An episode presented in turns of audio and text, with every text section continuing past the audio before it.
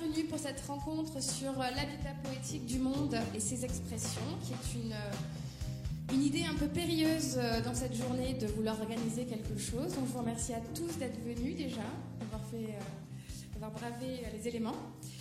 Cette idée de rencontre vient d'un poète qui s'appelle donc Oderlin, Friedrich Oderlin, qui a parlé de cette, cette idée de l'habitat poétique du monde il y a quand même un, un grand nombre d'années. Et cette phrase, en fait, euh, m'a paru en fait euh, quelque chose d'assez révélateur et euh, qui me permettait de comprendre un petit peu notre action en tant qu'acteur du monde, en tant qu'organisateur d'événements, avec cette idée d'amener l'art, la poésie, la joie à travers différents projets. Et donc l'agence La Charte ce soir invite différents artistes. Donc malheureusement, nous avons nous avons donc deux désistants qui sont Georges Solter, qui est sculpteur, qui aurait dû être présent ce soir, Judith Balslow, qui elle était la philosophe spécialiste de poésie pour nous parler un petit peu de l'œuvre d'Oderlin. Mais nous recevons Sébastien Méal, qui est l'artiste euh, peintre euh, qui expose donc à la Théodora Galerie depuis, euh, depuis octobre sur une exposition qui s'appelle Mémoire au monde. Et Alain Guillot, architecte lumière, euh, fondateur de la Fête des Lumières à Lyon.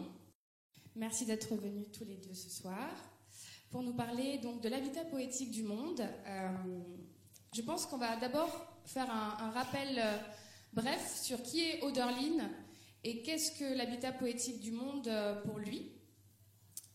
Oderlin donc est un, est un poète qui est né en 1770 qui euh, n'a jamais réussi à être véritablement classé en fait dans, un des styles de poésie. Il s'est différencié, il a été l'ami de Schiller, de Goethe, dont il était le contemporain. Et hum, il n'a pas vraiment eu le succès de son vivant. Néanmoins, il a eu une œuvre prolifique et euh, très dense, et sa vie se décompose en deux parties. La première, euh, qui était donc avant 1806, où il a en fait écrit la majorité de son œuvre. Il a écrit d'ailleurs à ce moment-là euh, une phrase qui est intéressante Les hommes sont capables de vivre sur la terre comme des dieux. Que veut dire vivre sur la terre comme des dieux Selon Oderlin, ce n'est pas du tout le, le terme religieux, mais c'est une capacité à créer un monde réglé non plus par ses seuls intérêts et besoins, mais par le désir de beauté et de joie. Il faut savoir que Oderlin est un contemporain de la Révolution française et que ces deux sources d'inspiration sont la Grèce antique et la Révolution française. Il a vraiment construit son œuvre autour de ces, de ces deux événements marquants. Dans l'œuvre d'Oderlin, donc, il parle de l'habitat, euh, il parle aussi et surtout du poète. Et le poète, au sens d'Oderlin, c'est donc l'artiste l'artiste qui, euh, qui amène en fait les autres à créer de belles choses. Et c'est sur différentes notions que j'aimerais aujourd'hui un peu confronter le, regard de, Sébastien Méal et de Alain Guillot sur cette idée un petit peu de comprendre et comment eux, à travers leurs travaux, leur démarche, qui est quand même très différente, architecte lumière, mise en lumière de la ville, des bâtiments, une sorte de mémoire en fait historique de notre euh, architecture, et Sébastien Méal, pour euh, présenter rapidement, et je pense qu'il le fera encore mieux, qui place vraiment l'architecture au centre de son travail, de sa réflexion, avec cette idée de comprendre vraiment la structure euh, d'une ville à l'échelle d'un humain. Et donc il replace l'humain véritablement dans la ville et dans son, son analyse en fait. Alors j'aurais d'abord une première question sur la notion d'habitat, puisqu'elle est quand même assez commune en fait à, à vos deux, euh, vos deux démarches. Euh, l'habitat, on va commencer par vous, Alain. Alors, on va commencer par toi, Alain. Parle-nous un petit peu de pourquoi la fête des Lumières et qu'est-ce que tu as voulu en fait créer à travers cet événement qui est devenu euh, voilà hyper hyper symbolique et que tout le monde connaît à travers à travers le monde. Tout d'abord, merci à toi de nous recevoir dans cette belle galerie avec le propriétaire et toi, directrice. Merci à vous tous d'avoir bravé le mauvais temps et les grèves. Nous sommes un certain nombre à avoir fait des kilomètres et des kilomètres pour venir. Vous l'avez fait aussi pour traverser Paris. Merci à vous tous. Ce que fait Anna est, est, remarquable parce que dans un monde qui doute, dans un monde qui souffre, oser parler de poésie, bravo, félicitations, c'est toi qui as raison. Monter vers l'excellence, monter vers la lumière, vers le soleil, c'est comme ça qu'on arrivera à dépasser les interdits, les difficultés, les problèmes, les incertitudes. Bravo. Alors, cette fête des Lumières, moi je l'ai créée ex nihilo en 1989. À l'époque, je n'étais pas tout seul à l'avoir envisagé, c'était deux élus, Michel Noir et Henri Chalère, en 1989, il y a 30 ans. Mademoiselle, vous n'étiez pas née pour certains d'entre vous. il y a 30 ans. Et Michel Henri Chalère viennent me chercher pour me dire Alain, tu es fou, mais ça nous le savons. Ils m'avaient confié un plan de lumière qui s'était bien placé. Ils m'ont demandé de réveiller cette fête des Lumières.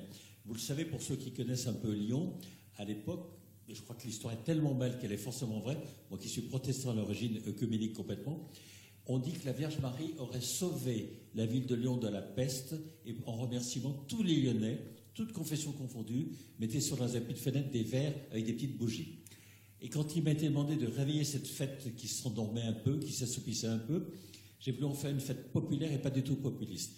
Et à l'époque, 8 décembre 1989, si j'avais, allez, 100 000 visiteurs, au bout du monde, on en a maintenant presque de 4 millions, cette année un peu moins compte tenu des grèves. Pour répondre à ta question, Anna, euh, le but était de dire c'est quelque chose de beau, il faut le faire perdurer dans le temps, avec des ancrages d'authenticité, de vérité sur le bâtiment, sur le cœur, sur la poésie, justement. Et nos bâtiments, on va se tourner vers toi tout à l'heure, architecte du bâti, moi, je suis comme petit architecte de lumière, ça te conseille, et tu fais de très belles œuvres ici. Euh, il m'a été demandé de pouvoir réveiller, révéler, wake up and reveal, sortir de l'ombre et sortir de l'indifférence des bâtiments.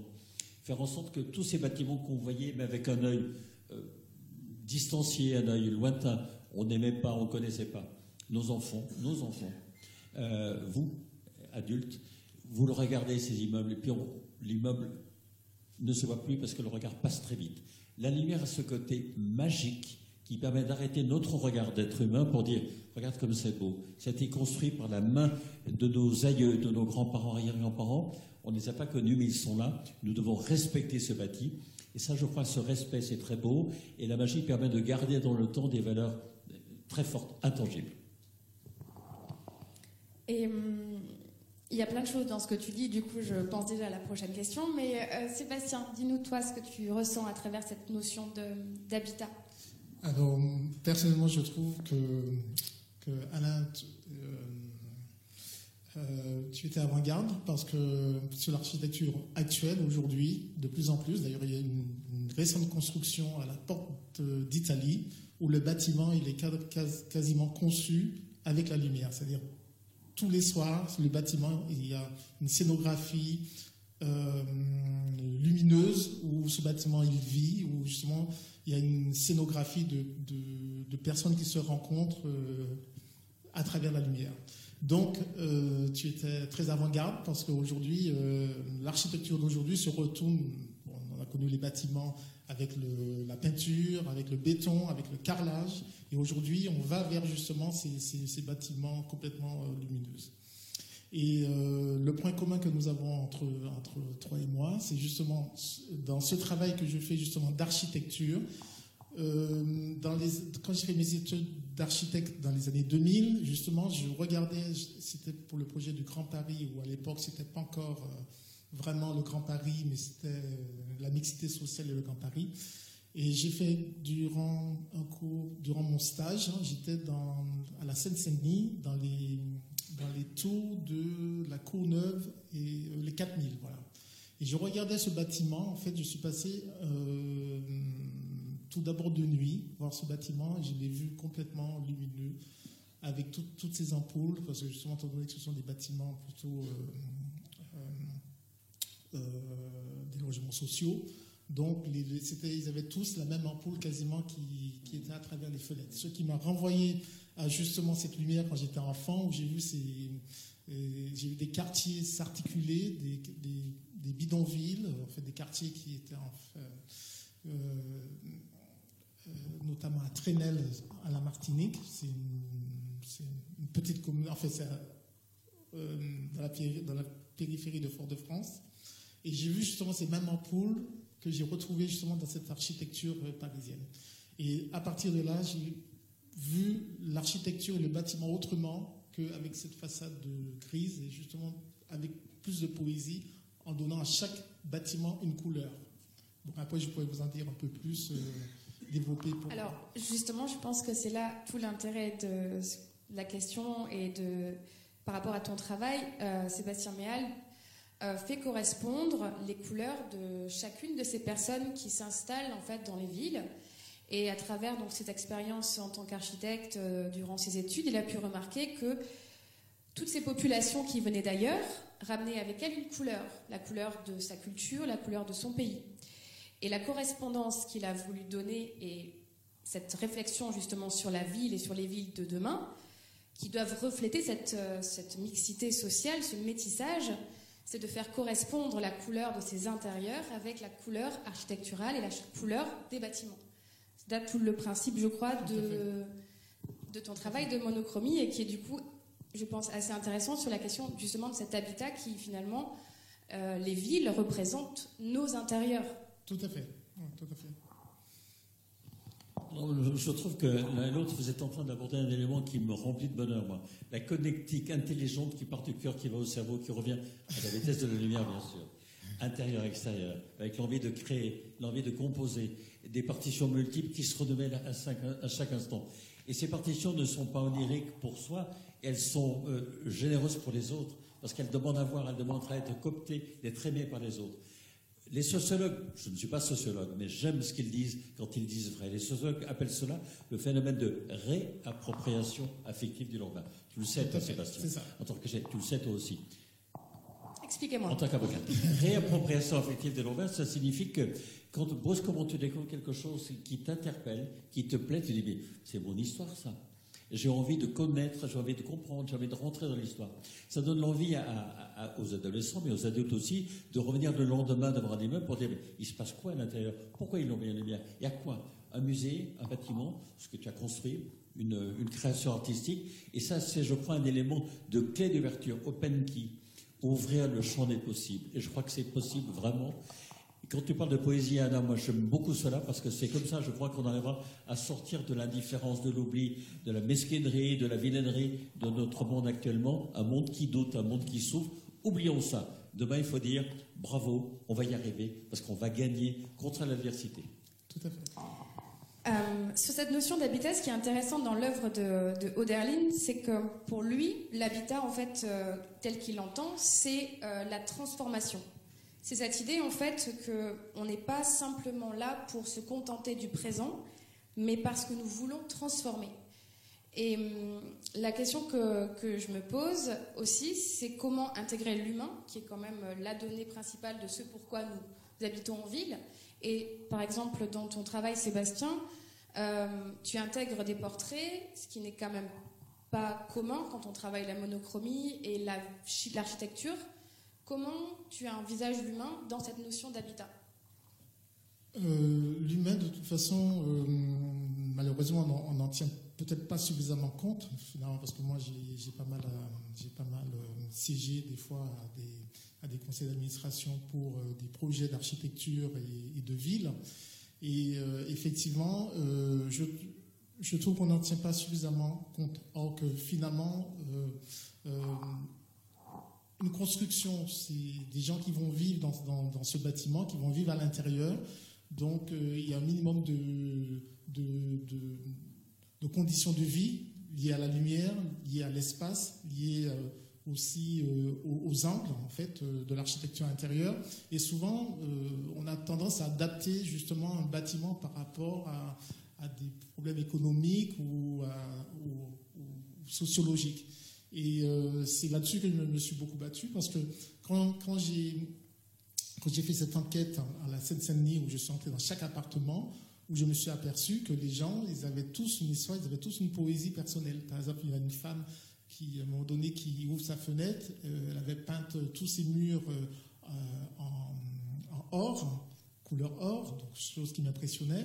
Et elle ouvre sa fenêtre, et bon, il y avait les, on voyait les voies ferrées et tout, etc. Elle me disait, euh, moi, quand j'ai quitté euh, Alger, l'Algérie, j'ai quitté l'Algérie avec le, avec le sable, le sable, euh, La couleur, la, la couleur couleur des rues, la couleur du. Tout Ouais. à fait, et c'est ce qu'elle a remis, qu'elle a repeint sur ses murs, et elle, elle voyait, elle avait cette vision extérieure. Donc, c'est la place de, de- de l'humain dans, dans, dans- dans les espaces de vie sont vachement importants, et je pense que euh, aujourd'hui ça s'articule, enfin, c'est un peu plus ouvert, mais à l'époque on ne pouvait pas toucher les intérieurs, on ne pouvait pas repeindre les murs, on devait garder les, les intérieurs comme, comme donc c'est un peu dommage parce que c'est la chose la plus Alain, toi, tu as une vision sur qu'est-ce Moi, je vais dire comme toi, Sébastien, je vais employer le même terme. C'est vachement important.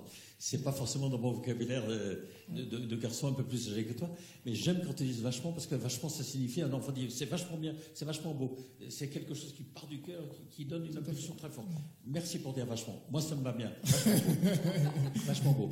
Et je crois que c'est important de dire que euh, si on arrive à sortir euh, de notre territoire quotidien difficile des éléments d'excellence comme ça, on va les monter avec une petite épingle vers le ciel et ça va devenir vachement beau et vachement bien.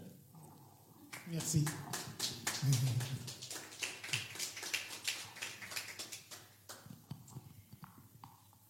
Oderlin, euh, lui, quand euh, il, il avance dans son, dans son travail, il faut savoir qu'il a, il a donc une deuxième phase dans sa vie, puisque euh, en 1806, c'est donc une année euh, qui est un peu une rupture pour lui. Il décide de, s'enfermer dans la chambre euh, du docteur Zimmer. Euh, et il décide en fait de prendre une retraite. Il ne veut plus vivre dans le monde. Et durant toute sa vie, donc on est vraiment à la deuxième partie de sa vie, il a déjà créé la plus grande partie de son œuvre.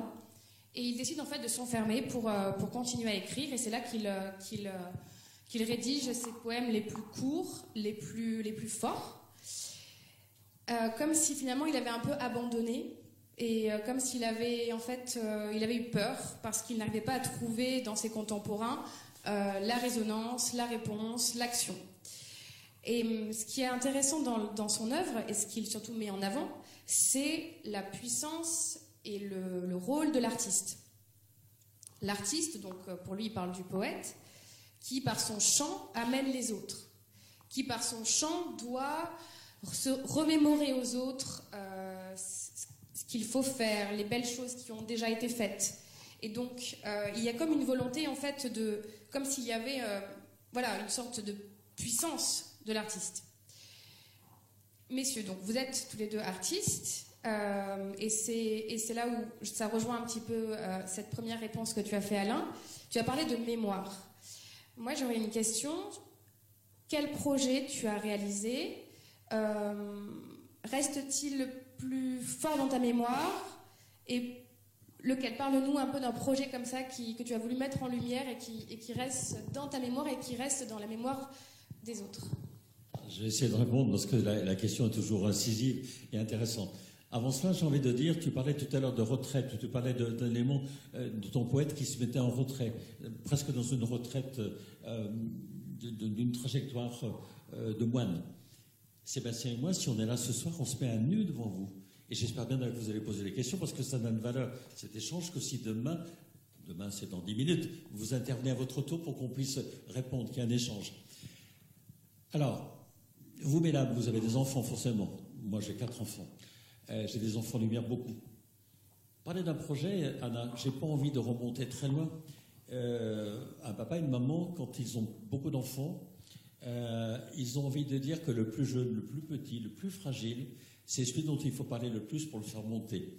Donc, je vais vous parler de mon dernier enfant. Il remonte à peine à huit jours.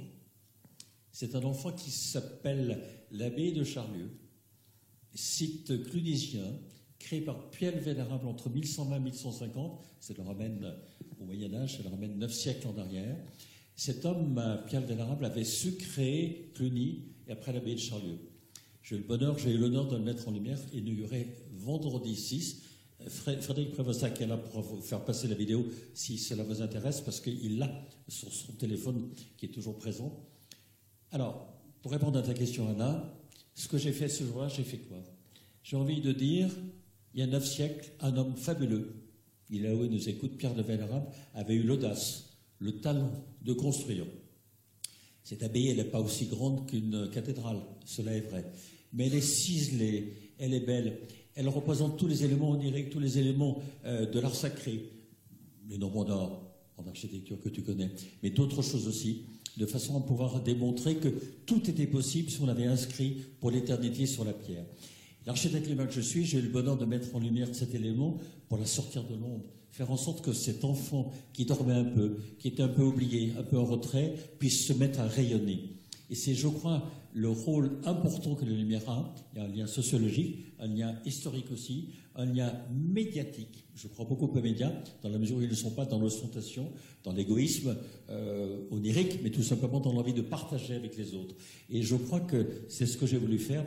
En tout cas, c'est ce que les, les gens ont ressenti, me semble-t-il, je l'espère profondément, démontrer que cet élément d'architecture, il fallait le sortir de l'ombre, le sortir de l'incertitude. Merci, c'était un beau souvenir. Et donc, il a huit jours ce projet? À peine huit jours. Il y aura huit jours demain vendredi. D'accord. Un, an de travail de, recherche et puis une intégration vendredi Juste à côté de Rouen, à côté de Cluny, c'est Cluny. D'accord. La mémoire, euh, Sébastien, c'est le titre de ton exposition. Mémoire au monde. Explique-nous un peu ce, ce beau nom d'exposition Alors, euh, bon, je vais répondre en même temps à, la première et à la seconde question, parce que effectivement, Mémoire au monde, euh, monde, c'est pourquoi le monde? Parce que c'est j'ai commencé à faire ce projet par rapport au portrait, parce que chaque portrait, c'est un portrait. Ce sont des personnes que j'ai rencontrées. En fait, j'ai fait une, recherche de rencontres avec des personnes que, que j'ai rencontrées euh, dans la vie, dans le métro, en voyageant aussi.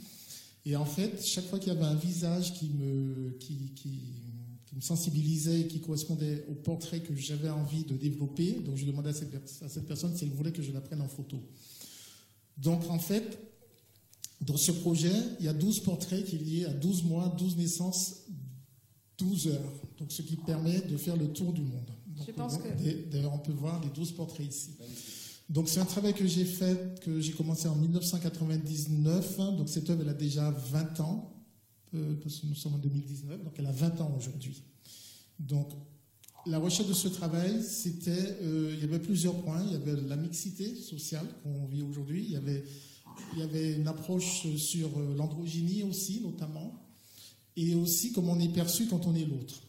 Donc si vous voulez, c'est un visage dans 12 cultures différentes.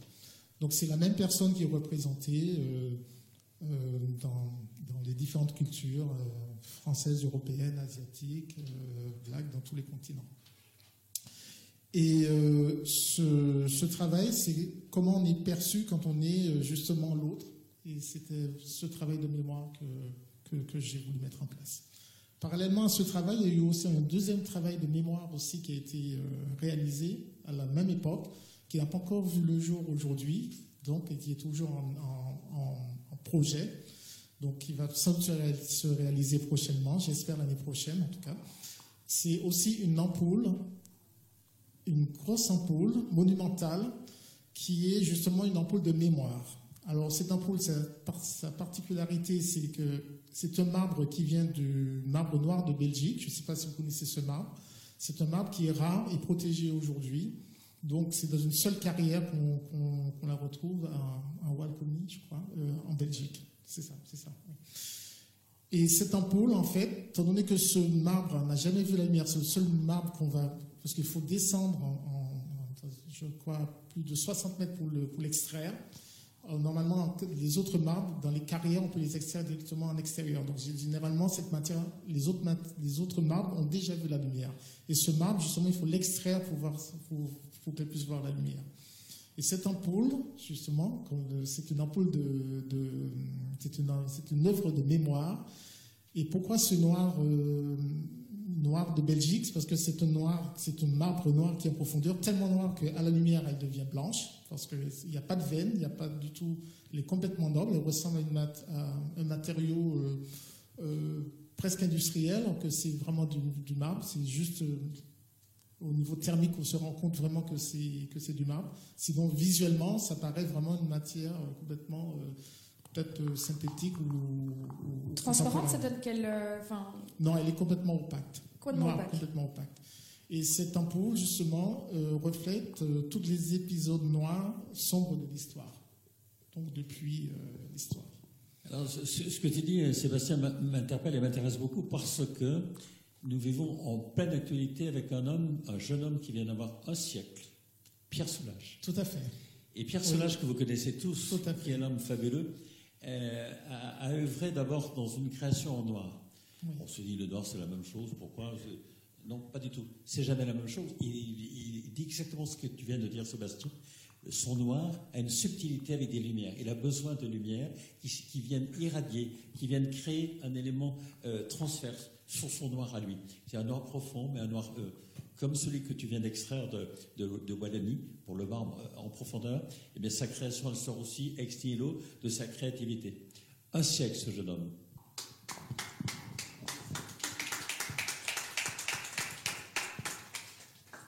Alors, euh, Judith Balslow n'est pas là, mais elle nous manque beaucoup parce qu'elle a, je tiens quand même à expliquer un petit peu son travail. Donc, euh, elle, euh, elle est auteure de, poésie. En fait, elle, elle a déjà rédigé un premier ouvrage sur Pessoa, le passeur métaphysique. Donc, c'est un poète portugais. Et là, bientôt, elle va sortir un nouveau ouvrage, un nouvel ouvrage sur Oderlin, qui se nomme Oderlin sans Heidegger.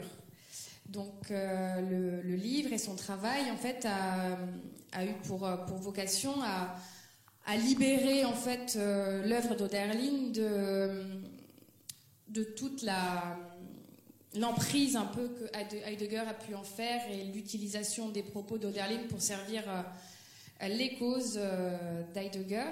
Euh, Judith euh, Balso est hum, quelqu'un qui était très intéressée par cette rencontre et c'est vraiment dommage qu'elle qu n'ait pas pu euh, être là. Elle, euh, elle, aurait cité quelques vers euh, de poésie qui, je pense, peuvent être agréables à écouter par ce contexte un peu compliqué. Hein. Elle a relevé certaines phrases, elle a fait une petite sélection. Aux hommes est donné le sens intérieur pour sciemment faire choix du meilleur. Tel est le but, et telle est la vraie vie. Plein de mérite, c'est un poète pourtant que l'homme habite sur cette terre. Et donc c'est cette partie-là, vraiment cette deuxième partie, l'homme habite sur cette terre, en poète, que vient donc toute notre rencontre et cette idée d'habitat poétique, avec l'idée que l'homme est, est un animal capable de choses extraordinaires et de choses détestables. Et Oderlin dit que c'est un, une personnalité, c'est quelqu'un d'étonnant. Étonnant dans le sens qu'il peut étonner par euh, les belles choses qu'il peut faire et les choses monstrueuses. Oderlin, en fait, pour euh, cette référence-là, c'est euh, beaucoup fondé sur la, la, philosophie de Sophocle, notamment sur sa pièce Antigone, qui a fait d'abord référence à cette idée de la dualité de l'homme entre cette, belle partie et ce côté beaucoup plus obscur. Sauf que Oderlin, lui, va beaucoup plus loin, et finalement, c'est là où euh, je rejoins complètement sa, philosophie. Pour lui, réside dans l'humanité cette capacité à pouvoir collectivement créer des choses exceptionnelles.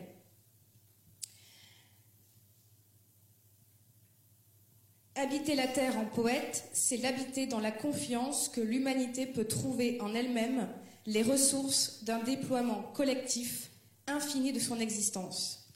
C'est là que Oderlin désigne comme une capacité de l'homme au divin, encore une fois, dans un sens qui n'est pas religieux.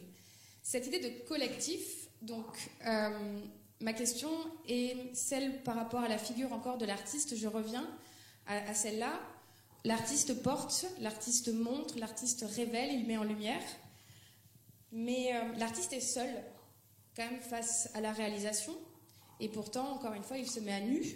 Il, euh, est fait pour être regardé par plusieurs. J'aimerais avoir votre sentiment sur ce, rapport entre l'individu, l'artiste et le collectif. Comment vous, l'intégrez dans vos travaux? Je crois, Anna, nous ne sommes jamais seuls. Regarde, aujourd'hui, malgré les difficultés du temps et, des grèves, nous sommes nombreux. Merci à vous. On n'est jamais seul. Une équipe toujours pluridisciplinaire. Euh, L'artiste, l'artisan, moi je prend plus pour un artisan que pour un artiste. Euh, je crois que nous n'avons capacité à créer longtemps et en vérité, tu l'as parlé, du mal au bien, de l'ombre à la lumière, la dualité est présente dans toutes nos vies de créateurs. On ne peut que si ensemble, avec une équipe pluridisciplinaire, on arrive à trouver au bon moment, quand il le faut, la possibilité d'aller jusqu'au bout de l'excellence. Seul, on n'est pas grand-chose. L'homme et la femme, quel que soit notre talent chacun, seul, on va se planter. On n'ira jamais au bout du rêve. Pour que ce rêve ne devienne jamais un cauchemar, il faut qu'on soit plusieurs. Et plusieurs, tu viens de le démontrer à travers le rêve que tu sais euh, nous, proposer de la poésie jusqu'à la réalité. La poésie, elle est là à nos côtés, au fond. Donc je crois qu'on a cette possibilité chaque fois de transcender, chaque fois de sublimer, chaque fois de monter euh, vers le soleil, vers l'excellence au-dessus. Sébastien. Oui, je partage la même chose aussi. Moi, je pense que moi, je crée jamais seul parce que je crée avec la société. De toute façon, je suis toujours en observation euh, de l'article de, la société, des gens. Euh, très, très fréquemment, ça m'arrive aussi de faire des interventions aussi dans, des secteurs euh, médicaux sociaux avec des enfants. Par exemple, j'ai fait un projet avec des enfants qui vivaient justement dans les, dans les cités euh, en difficulté, qui sont placés par, euh, bien, par, dans, des centres par, le juge pour des, problèmes euh, pédagogiques ou sociologiques. Et avec ces enfants, on crée justement, je, je, je, je recrée leur, leur, leur, leur, vie, leur environnement, leur image, et finalement j'arrive à sublimer leur cité à travers justement ces œuvres. Et finalement, ils ont une, autre approche justement de leur environnement parce qu'on leur a tout le temps dit que voilà où ils habitent, ils ont même des fois honte de dire leur quartier, leur, cité à l'école. Et finalement, j'arrive à leur faire sublimer euh, leur cité et eux arrivent à me faire sublimer mon œuvre. Donc je crois que c'est un échange tout à fait euh, égal, complémentaire.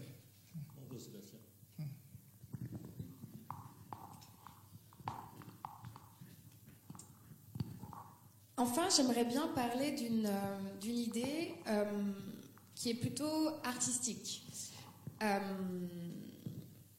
l'actualité, l'actualité donc sur l'art contemporain est quand même assez assez particulière en ce moment avec cette vente d'une banane à 125 combien Sébastien? 120 000. L'art contemporain. du coup, c'est vrai qu'on voit une prolifération d'artistes, d'expositions, d'événements. On a de l'art urbain, on a de l'art contemporain, on parle d'art urbain contemporain, on ne sait plus très bien. Effectivement, il y, a, une richesse qui est, euh, qui est, plutôt positive. Néanmoins, il y a aussi euh, une interrogation sur ce qui est euh, finalement intéressant, ce qui relève de l'art, ce qui relève de la décoration, ce qui relève de la publicité.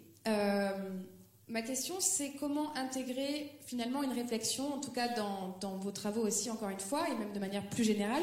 Par exemple, Sébastien, tu intègres dans tes peintures euh, de la peinture euh, tirée de l'industrie automobile. Ce qui n'est quand même pas commun comme, euh, outil et comme, et comme matière. Est-ce que cette intégration assez inhabituelle répond à une exigence esthétique? Est-ce qu'elle a une exigence autre? Est-ce que c'est la volonté finalement de sortir finalement du traité classique euh, et de, et de la matière classique euh, pour aller vers autre chose? Comment techniquement et euh, intellectuellement tu, tu, tu, intègres ce type par exemple de matériaux?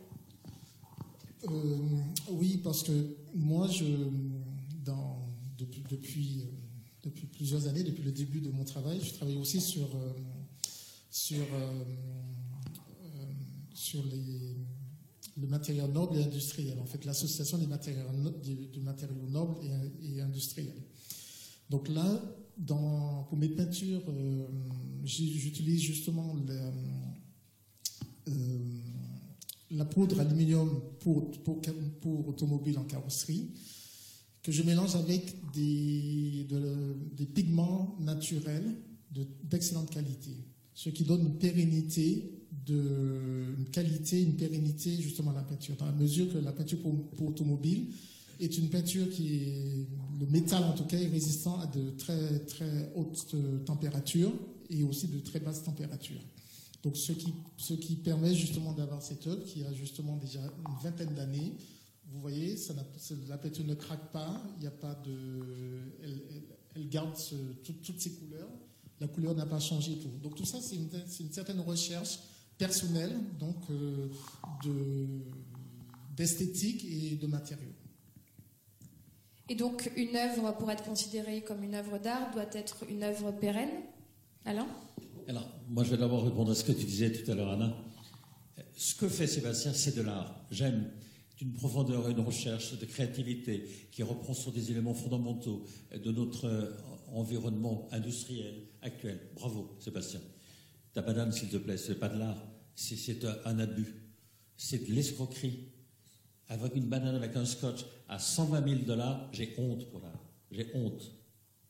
Je dis dans une galerie, jamais ça, parce que ce n'est pas de l'art. C'est abusif. Que quelqu'un l'ait acheté, il avait les moyens de dépenser ou d'investir, je ne sais pas comment le dire, 120 euh, 000 dollars, c'est son truc. La banane a été mangée le soir même, donc, par quelqu'un qui était dans le musée, qui, a dit Moi, je mange cette banane, c'est drôle. moi, ça ne fait pas rire du tout. Je trouve que c'est scandaleux quand on voit les gens qui ont faim dans la rue, il y en a à Paris, il y en a partout. Quand on voit effectivement ces bananes, maintenant chacun s'en empare. On a besoin de bananes, on a besoin de vivre, on a besoin de manger, et qu'on puisse vendre une banane qui est consommée le jour même à 120 000 dollars, ce n'est pas de l'art. L'art, en revanche, c'est une créativité telle que tu, le, tu viens de l'évoquer, Sébastien, avec des recherches, avec des pigments. J'aime ton idée de pigments, j'y reviendrai.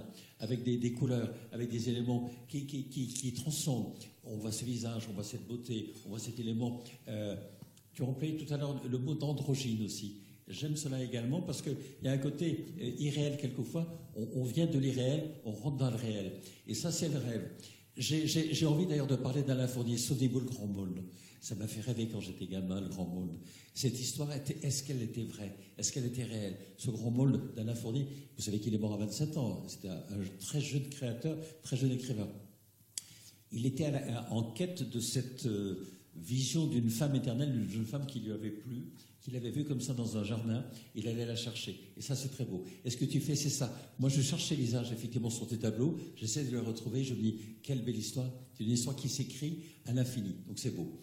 Je reviens sur les pigments naturels que tu as évoqués, Sébastien, parce que je vous parlais tout à l'heure de mon dernier enfant, l'habit de, de, Charlieu. Eh bien, j'ai voulu justement démontrer, et, et euh, Frédéric pourra vous la montrer tout à l'heure, que sur un habit monochrome, en lumière, il était possible, il était pas du tout iconoclaste, mais possible d'oser des couleurs de pigments naturels. Parce que, parce que, au Moyen-Âge, tous ces lieux d'église étaient dotés de polychromie avec des pigments naturels. Oubliés, parce que l'outrage de temps, parce que les, siècles, parce que les ultraviolets, les infrarouges les ont gommés. Donc les retrouver en lumière, grâce au travail qu'est le mien, permet de dire, mais il ne faut pas l'oublier ça, il ne faut pas l'imposer tous les jours parce que ce serait outrancier, ce serait trop. Mais toi, tu le fais avec des, des, couleurs qui sont, avec presque des filtres de compréhension. On est derrière un miroir, derrière un élément qui filtre un peu, qui donne un peu la magie est-ce que c'est bien le visage que j'ai vu? Est-ce que c'est bien la jeune femme que j'ai aimée? Moi, j'ai envie de dire, on les aime toutes, tes jeunes femmes. Merci. Ce ne sont pas forcément que des femmes. Moi, je vois que des femmes ici. c'est des hommes et des femmes. Ah, là, d'accord. Alors, tu, tu, reviens dans voilà, on est sur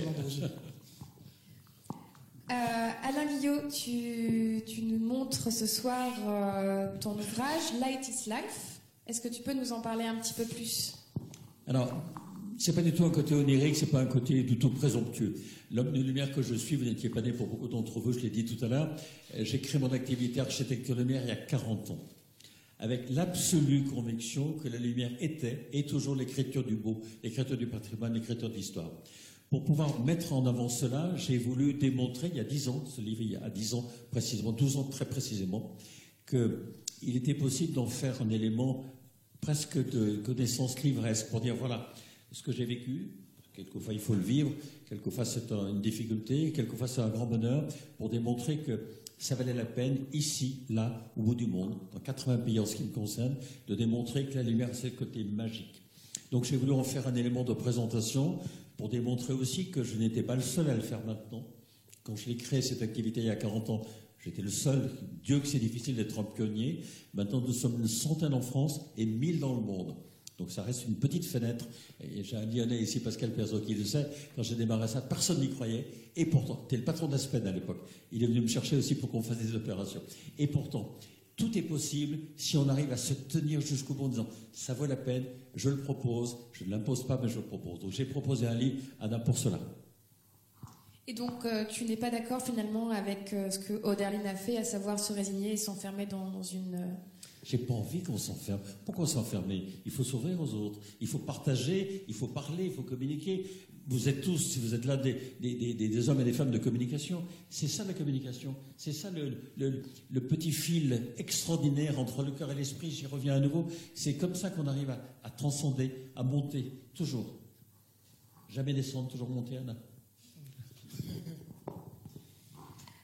Ce soir, donc, il y aurait dû avoir Georges Solter, nous avons quand même un, représentant de Georges Solter, Jacques Z. Dilouya, qui est donc présent ici ce soir et qui représente euh, et habite à, sa façon aussi l'esprit de Costa Condilis, grand architecte euh, new-yorkais.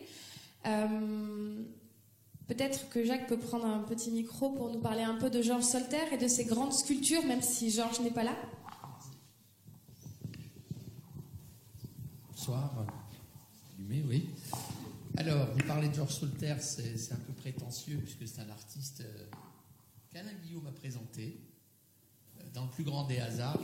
L'amitié se partage toujours, vous l'avez compris. L'amitié se partage toujours. Et, un jour, Alain me fait signe en me disant Écoute, tu es où? J'étais quelque part euh, pas très loin de la forêt de Fontainebleau et Solter habite vers Rambouillet. Il me dit bah, Traverse les forêts et viens me rejoindre, je vais te présenter un grand artiste. On avait discuté 3-4 jours avant avec Alain d'un projet ambitieux mais d'actualité, puisque Notre-Dame venait de prendre feu. Et j'avais demandé à Alain s'il avait la possibilité d'éclairer Notre-Dame, comme on l'a fait à New York avec Costas Condilis. On a éclairé le World Trade Center, le Ground Zero, pendant tout, le temps de la construction, jusqu'à la construction finale de ce projet. Alors, ayant travaillé moi-même pendant 20 ans à New York auprès de cet architecte merveilleux, que notre ami Alain a bien connu également, euh, la rencontre avec Solter a été très spontanée. Euh, on se connaissait depuis un quart d'heure, qu'on a partagé immédiatement cette idée de projet et qu'on va, j'espère, en collaboration avec Anna, certainement, en reparler et peut-être avancer sur ce projet et le développer à court terme. Solter est sculpteur, il a été d'abord, vous connaissez plus ou moins tous ses œuvres, puisqu'en allant sur les autoroutes de France, que ce soit la A10 ou la route de Normandie, on voit ces flèches de cathédrale, la route des Victoires. 15 mètres d'eau. 15-20 mètres d'eau, ça a été l'artiste des centrales nucléaires, des, des stations EDF, était l'artiste favori euh, du groupe ELF à une époque, qui aimait beaucoup décorer ses, euh, euh, raffineries de pétrole avec ses œuvres. Mais c'est aussi un poète, est un grand architecte et un grand monsieur de la, sculpture, qui travaille avec ses mains, qui aime les pierres qui cuisent à très haute température. Et lorsque j'ai rencontré Georges avec Alain, Georges m'a regardé dans les yeux et il m'a dit Écoute, j'aimerais que tu fasses quelque chose. Je lui ai dit Quoi? Il me dit tu vas ouvrir une galerie pour vendre mes tableaux et mes, œuvres et mes sculptures. Je dis, écoute, ce c'est pas mon métier. moi, je construis des villes, je ne sais pas construire des galeries.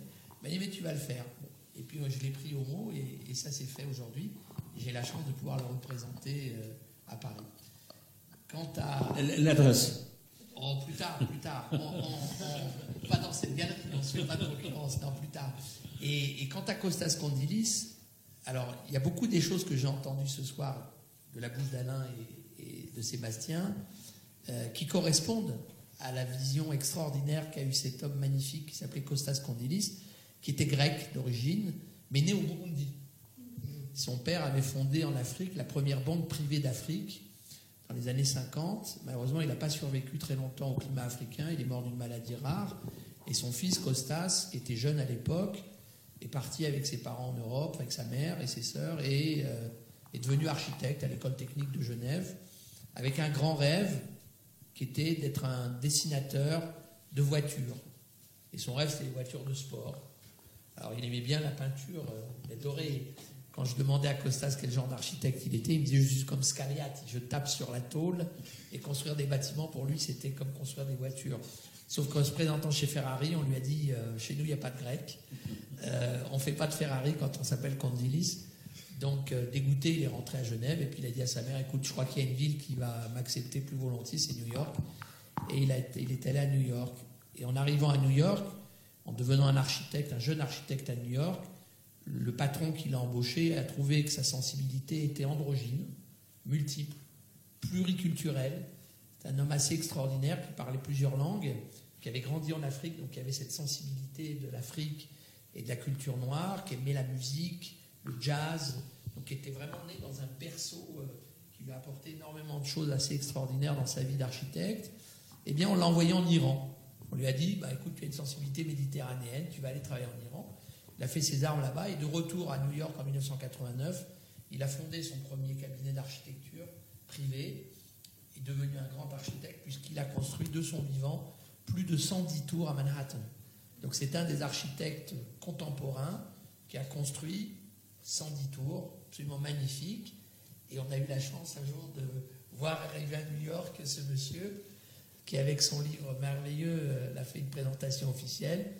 Moi, je connaissais Alain de Redon, puisque son homme d'affaires m'avait présenté un jour au Moyen-Orient son bouquin. Et euh, on a eu le plaisir de se rencontrer et de collaborer.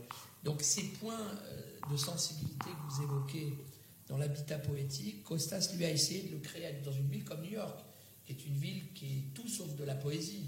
C'est une jungle de béton, mais chacun de ces bâtiments a une place, mais pas n'importe quelle place. Quand Costas construisait un bâtiment, il le construisait pour que d'autres architectes viennent construire autour des bâtiments qui s'inscrivent dans cette poésie. Puisque pour lui, l'habitat était quelque chose d'important, lui qui a vécu en liberté dans l'Afrique, par exemple. Il a eu envie d'avoir des appartements avec des balcons, ce qui était très rare à New York. C'était un des architectes dans le East Side qui a construit énormément de bâtiments avec des balcons. Il a construit des tours absolument spectaculaires, très hautes. La première tour de grande hauteur à New York, première tour d'habitation de 90 étages, qui est une Trump Tower, qui a été la première tour dont, dont s'est inspiré le film La Tour Infernale. Mais il a voulu créer dans cette tour des volumes qui s'inscrivent dans une vie poétique, où d'étage en étage, les éléments seraient différents. Où il y aurait des très hautes grandes hauteurs sous plafond ou des hauteurs plus basses. Et puis des entrées différentes. Parce que Costas considérait que tout le monde avait le droit d'habiter dans le même bâtiment, même à plusieurs millions de dollars le mètre carré. Donc il construisait une entrée pour les gens qui avaient moins d'argent, une entrée pour les gens qui avaient beaucoup d'argent, mais ils arrivaient quand même à se croiser dans l'espace public du bâtiment. Je ne sais pas si vous le savez, mais à New York, quand on a un espace public dans une tour, on est exonéré d'impôts pendant 10 ans. Donc pour les promoteurs new-yorkais, c'est une chance. Voilà. Alors donc il y a tout cette, si voulez, cette- ce mélange ethnique que vit la ville de New York, qui est assez fabuleux et c'est unique au monde, je crois. Euh, cette poésie qu'on retrouve dans la construction, par la couleur, des couleurs, et Sébastien l'a bien décrit par rapport aux couleurs qu'il inspire dans sa peinture, cette peinture métallique, cette peinture automobile. Costas, lui, on la retrouve dans les façades de ses bâtiments, ses dorures. Euh, Costas, d'ailleurs, s'est battu un jour avec Donald Trump parce qu'il voulait sa première tour soit dorée, il l'a faite noire. C'est une tour qui est en face de l'ONU, très belle tour, très profilée, 43e rue. Et le reste de ces bâtiments ont toujours été très marqués par la lumière. Donc l'affect qu'il a eu avec Alain Guillot était très important. Ils se sont compris dès le premier regard, parce que Costas, lui, a un bâtiment qui reflète la lumière, et Alain Guillot, lui, euh, amène la lumière à ses bâtiments. Voilà. Ce qui a voulu d'ailleurs un très bel ouvrage qui a été publié chez Géo Magazine, des reflets de la lumière sur les bâtiments de Cornelis. C'est- grâce à Jacques ici présent et à Costa Cornelis qui est là-haut, qui nous écoute, que j'ai le bonheur ou le malheur, je ne sais pas comment l'exprimer, de rencontrer Donald Trump dans la Trump Tower chez lui à New York. C'est vrai, c'est vrai, C'était. c'était- Bonheur ou malheur le, le- le mal ou le bien, tu vois, tu- dont tu parlais tout à l'heure, Alain. Merci Jacques. Je t'en prie. Merci C'est un beaucoup. bonheur d'être avec vous ce soir. Merci. Bah écoutez, je voulais euh, peut-être clore cette, euh, cette rencontre avec une série de, questions. Peut-être que vous avez aussi, vous, euh, quelques questions aux artistes. Tout d'abord, merci messieurs, et merci à Théodora Galerie d'avoir organisé cette rencontre lumineuse.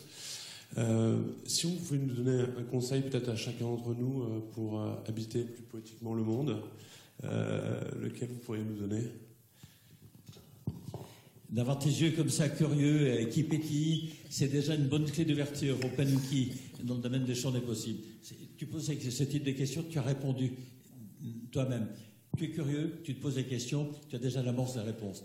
Ensemble, on est capable d'ouvrir toutes les possibilités pour être meilleur demain. C'est, je crois, grâce à Anna, merci à toi, Anna, ce soir, de nous avoir donné cette Plaisir. possibilité.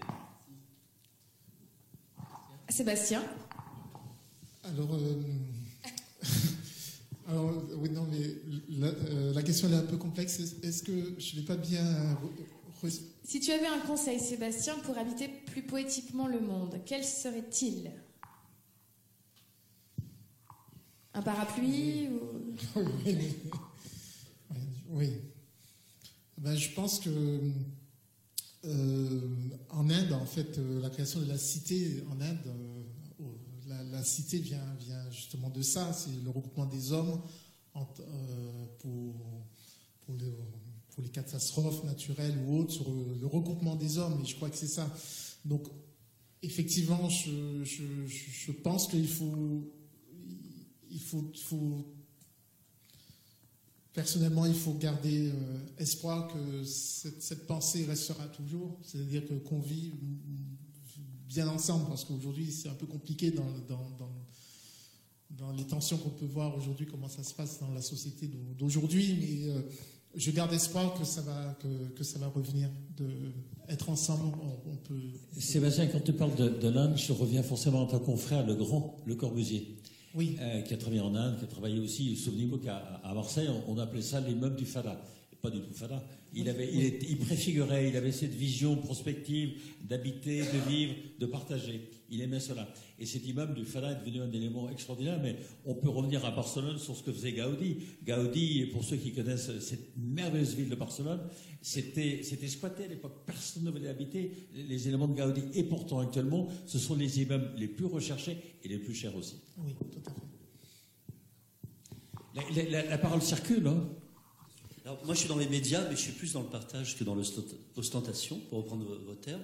Et puis, vous avez parlé d'é- d'étonnement. Euh, j'ai joué au rugby, j'ai fait du rugby dans le métro pour arriver ici. Je regrette vraiment pas d'être là. Je découvre. Merci. Et euh, je pense à Roland Barthes qui disait l'étonnement, ce commencement timide de la jouissance. Et il y a un côté. que- que c'est beau, ça redit ça Ah oui, l'ét- l'étonnement, ce commencement. Quand il parlait de la société de Ouais, ouais, consommation, ouais. il disait l'étonnement, ce commencement timide de la jouissance. C'est merveilleux, ça. Bravo. C'est c'est enregistré pour toujours sur tes micros, là. Bravo. Et, et ce soir, c'est ce que je ressens en étant ici. Il y a un côté étonnement dans un Paris nerveux, pluvieux, euh, soucieux. On est, il y a une forme d'étonnement qui, qui est ravie. Mais j'arrive à la question. Euh, Une, une toute petite question, toute simple, si on peut dire. Euh, moi, je travaille pas mal sur le terrain en, tant que reporter dans des quartiers. Je filme parfois avec un caméraman des immeubles. Et je me suis souvenu qu'à en sixième, on a quel âge? 11 ans, peut-être 10 ans, Mon premier Super 8, c'était en filmant un immeuble. Et donc, la question que je voulais vous poser, qui est toute simple, sans faire le psy de service, est-ce qu'il y a dans vos, des souvenirs d'enfance qui apparaissent comme des déclics euh, par rapport à ce que vous faites aujourd'hui? Moi, je sais que ça m'a frappé. Le jour, je me dis, mais mon premier film, c'était devant un immeuble qui, se con- qui venait d'émerger dans la banlieue de Bordeaux. Est-ce que vous avez une petite anecdote sur l'enfance euh, et- Jacques, Jacques Tati avec mon oncle. Une ouverture possible. Et Sébastien va répondre. Ben, ben moi, euh, effectivement, je pense que moi, c'était à l'âge de, de 9 ans, peut-être 8 ans, 9 ans, j'ai vu justement euh, une ville se construire euh, face, euh, face à, l'habitation de mes parents. À Fort-de-France, c'est en Martinique, et le quartier s'appelle Trénel, et j'ai vu les maisons se construire. qui étaient des maisons d'abord en bois, ensuite elles sont devenues des maisons en dur, ensuite c'est devenu une ville. J'ai vu et c'est à partir de là que j'ai décidé de faire l'architecture. Et, et ça a été voilà exactement c'était mon, mon souvenir d'enfance et, et une ville s'est créée sous mes yeux. Ah, écoute, euh, moi, ça m'a fait rêver quand j'étais gamin. Quand, quand on arrivé chez, chez- lui, il allumait le, le petit jet d'eau. Tu te souviens de ça? C'était joli, ça. Euh, première petite maison qui m'a fait rêver, quand j'étais gamin, ça m'a fait rêver. J'ai parlé tout à l'heure d'Alain Fournier du Grand Mold qui m'a fait rêver encore plus. Je crois qu'on a tous des rêves comme ça qui sont quelque part pas très loin. Dans la mémoire ici, il suffit d'un petit déclic pour aller chercher cette mémoire parce que nous l'avons ici et pour toujours. La parole circule là, pour chacun d'entre vous. Dans ce cas, on va peut-être conclure. Alors, je voulais d'abord remercier tous les participants et intervenants. Vraiment, merci beaucoup d'être euh, venu, d'avoir euh, pris du plaisir d'être avec nous. C'était euh, vraiment très agréable. Et merci alors à nos partenaires, Thomas Hardy pour le commissariat, Régine Lebrun, Confluence by Mademoiselle Régine, et Michael Cormier pour Fréquence Orange. Merci encore pour euh, toute votre aide et votre soutien. Merci Anna. Merci à vous. Merci Anna. Merci Anna, merci Gérard.